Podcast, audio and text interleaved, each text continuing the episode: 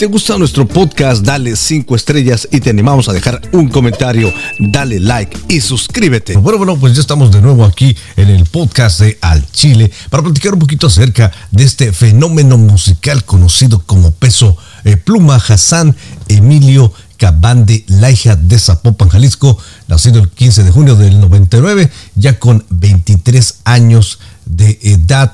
Este, bueno, pues alguien que le ha gustado mucho, eh, Luis R. Corníquez, quien tuvo también como fuentes Natanael Cano con esto de los corridos tumbados, pues ha sido todo un hitazo en el mundo de, eh, el espectáculo, rompiendo récords en Spotify, rompiendo récords en Billboard y ahora hasta en el show de Jimmy Fallon, donde muchos este, latinos han estado también, pocos dijéramos por ahí, pero bueno, finalmente abriendo puertas en Coachella, abriendo puertas en muchos lugares, pero la pregunta que se hacen muchos es, ¿de dónde ha surgido todo este éxito, este fenómeno llamado peso pluma?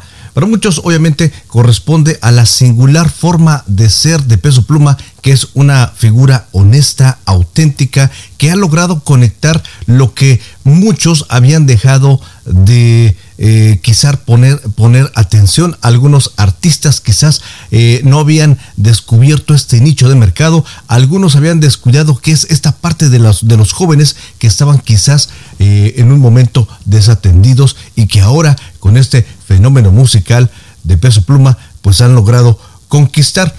Él dijo en algunas entrevistas que incluso su tono de voz, porque no es la voz lo que lo ha llevado al éxito, él incluso ha afirmado en algunos momentos que su voz nunca le ha gustado. Pues hasta ahorita yo no conozco a alguien que tenga así como que el mismo estilo, pues. Tiene raro estilo, güey, la neta. pues diferente, pues. Está rarón. Está perro. Es, lo perro, pues, del rollo este. Pues. Yo, fíjate, güey, a mí mi voz nunca me ha gustado, Jamás. Pero el, el rollo, güey, el rollo, el rollo que tenemos, güey, es lo perro, pues, es lo que me gusta, güey. Es que está diferente, pues, que traemos otro estilo totalmente, güey. O sea, para que algo pegue, güey, no, no necesariamente tengo que ser una verga cantando, ¿me entiendo? Hay, hay, Tiene que haber algo diferente, con algo diferente pues que la raza güey. Que, mucha gente dice que Valentín, pues eso, güey, cantaban diferente, pues por eso le gustaba la raza, pues Valentín, que Chalinón. a esa raza, ¿no? Que cantaba diferentón y yo creo que por eso a la gente le gusta, güey, porque es algo que, que no ven, pues, que es algo único. También ha afirmado que, bueno, pues parte de quienes han sido las figuras representativas para él ha sido Luis R. Corníquez y también, claro, por supuesto, Natanael Cano. Pero bueno, este éxito que le ha venido eh, a través de esto que ha empezado en esta carrera tan rápida, eh, en el mundo de la música. No todo el mundo lo ha visto con buenos ojos. Recientemente el señor eh, Pepe Aguilar fue entrevistado y le preguntaron a algunos reporteros sobre lo que ha logrado Peso Pluma ahora que ya se iba a presentar con Jimmy Fallon y obviamente, claro, por supuesto en otros festivales. Y él como que de alguna manera trató de demeritar quizá para algunos eh, los éxitos alcanzados eh, de él y que quizá a lo mejor no ha visto en su hija Ángel Aguilar, que bueno, también es una figura, y él mismo es una figura también representativa en el mundo de la música. Después, obviamente, como que trató de reaccionar, dijo, no, no, la verdad, yo sí me gustaría hacer algo con ellos, este, podría hacer algo, quizá no a todos les queda, pero bueno, los comentarios de la gente no se hicieron esperar para muchos. ¿Qué pasa, eh, Pepe Aguilar? ¿Estás muy celoso de esta situación? Fueron algunos de los comentarios que se hicieron llegar al respecto. Pero Peso Pluma, aunque me guste, porque sí me gusta, que tres ondas de él y la nueva canción que sacó Nodal está buenísima, la cumbia está buenísima.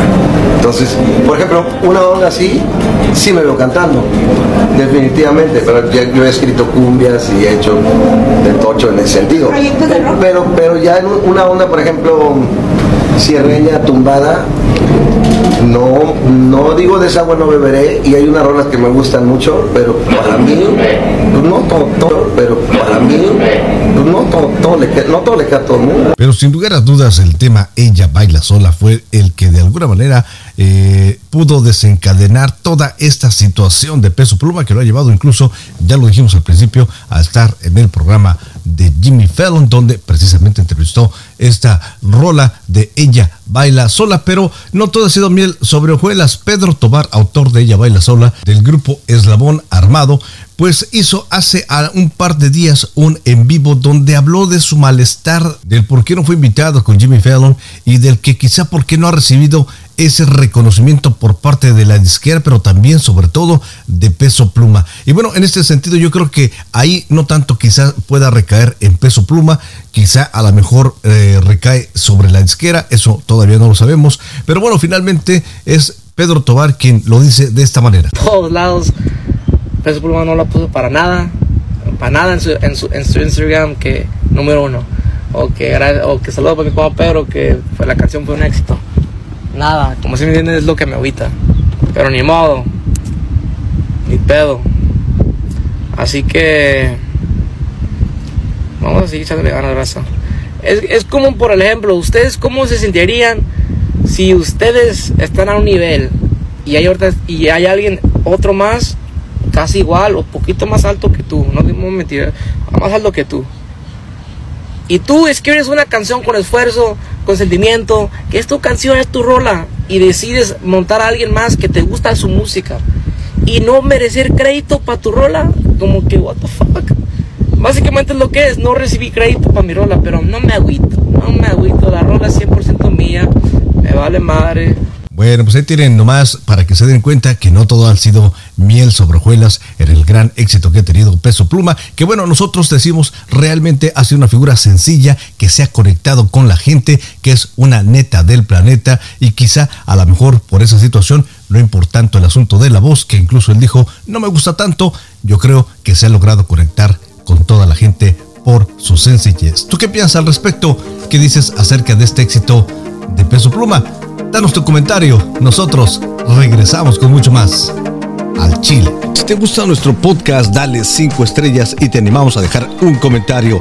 Dale like y suscríbete.